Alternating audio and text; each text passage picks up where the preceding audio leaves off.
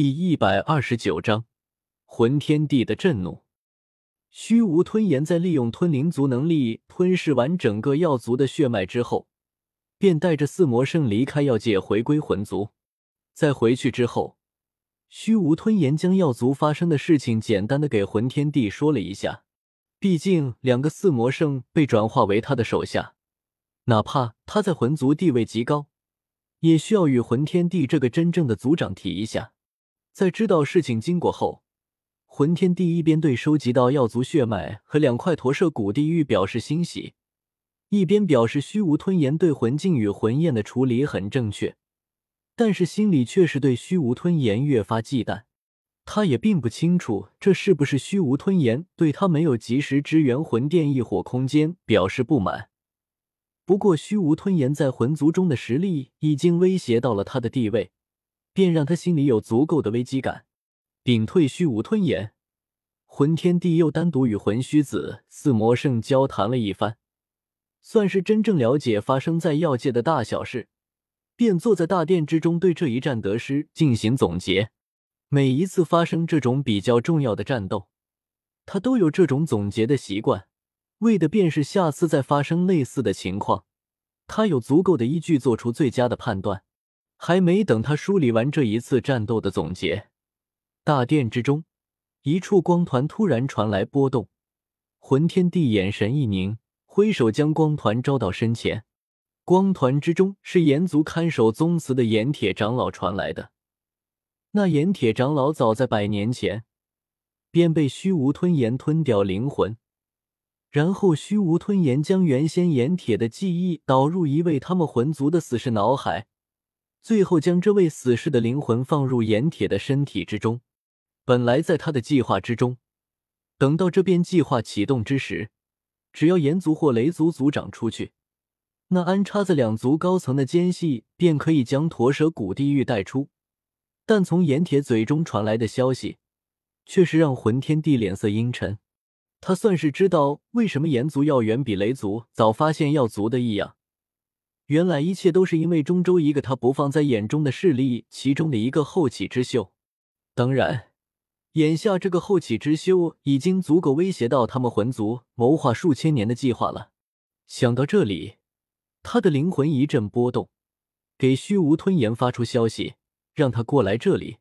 虽然他与虚无吞炎有龌龊，但眼下还是一个阵营的人，碰到这样的大事，还是得找他商量一下。虚无吞炎虽然并不清楚魂天帝不久前还见过他，为什么现在有传讯给他让他过去？不过以魂天帝一直以来的为人，没有大事发生不会主动找他，这次想来也不例外。虚无吞炎飞进大殿之中，一眼就看到魂天帝身边悬浮着的光团，光团上传来的波动让他隐隐有种熟悉的感觉，略微想了想。他便明白，于是问道：“炎族发生了什么事？你自己看看吧。”魂天帝手掌一挥，光团瞬间化光，出现在虚无吞炎身边。虚无吞炎接过光团，将手放于其上，光团之中的信息也进入他的脑海之中，里面有着古河进攻炎族的经过，已经眼下严禁的决定。将里面的信息消化之后。虚无吞炎终于知道魂天帝为什么这么急着将他叫过来。若我所料不差，魂殿收集的那些异火应该也是被他夺过去了。结合炎铁传来的这些消息，虚无吞炎有九成把握异火空间被攻破与古河脱不了关系。他收集这么多异火干什么？魂天帝皱起眉头，带着疑惑问道。他知道驼舍古地狱这么个人，但并不清楚驼舍古地是帝炎的消息。而虚无吞炎也从来没跟他说，所以他真不清楚吞噬二十种异火，然后经过万载潜修，能够成为堪比斗帝的帝炎。你清楚驼蛇古地的来历吗？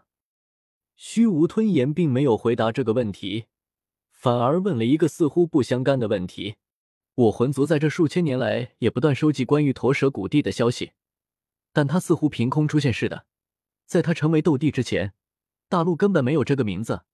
而在他成为斗帝之后，也没听说过有哪一个新的远古种族崛起。与虚无吞炎合作数千年，他知道虚无吞炎并不是喜欢说不想关东西的人，所以将自己通过魂族收集到的驼舍古地消息大致说了一下。他的确不是人类，而是异火榜排名第一的异火，号帝炎。虚无吞炎语气复杂的说道，全然不顾自己的消息给魂天地带来多大的冲击。在异火中，只要吞噬其他二十种异火，在前修万载，彻底适应并完美融合这些异火的能量，便能够成功进化为帝炎。我想那个丹塔小子也在做这件事吧。也就是说，集齐二十种异火将其吞噬炼化，哪怕那位古河没有晋升至斗帝，也距离不远了。魂天帝确认道，表情彻底阴沉下来。在千年前，远古种族有三位绝世天才，区区数百年，便各自晋升至斗圣巅峰。他们各自的种族也相信他们一定能顺利晋升至斗帝，延续他们血脉。但是明面上的最强者萧玄被他算计围杀，并且被他灭族，而与他差不多的古猿格局太小，并不放在他眼中。为了晋升斗帝，他从千年前便开始布局，建立魂殿，收集灵魂异火，为的便是加强虚无吞炎的力量，利用魂殿的力量，在整个中州刻画噬灵绝生阵，为的便是将地品除丹彻底补全，以便有更大的几率晋升斗帝，在各个远古种族中安插奸细，为的便是当有一天他的所有准备都做完。能够以最快的速度集齐驼蛇古地狱来开启古地洞府，而现在虚无吞炎告诉他，最接近斗帝的并不是他，而是一个不知道从何处蹦出来的乡下小子，这让他的心情几乎要直接爆炸。的确可以这么说，魂殿收集了十三种异火，恐怕都被那个小子得到了，再加上他自己收集的异火和炎族的三种异火，恐怕二十种异火他快要集齐了。当他极其并幸运的全部吞噬炼化之时，不说斗帝，半帝是一定可以晋升的。已经决定说出来，虚无吞炎索性将他的推测全部说了出来。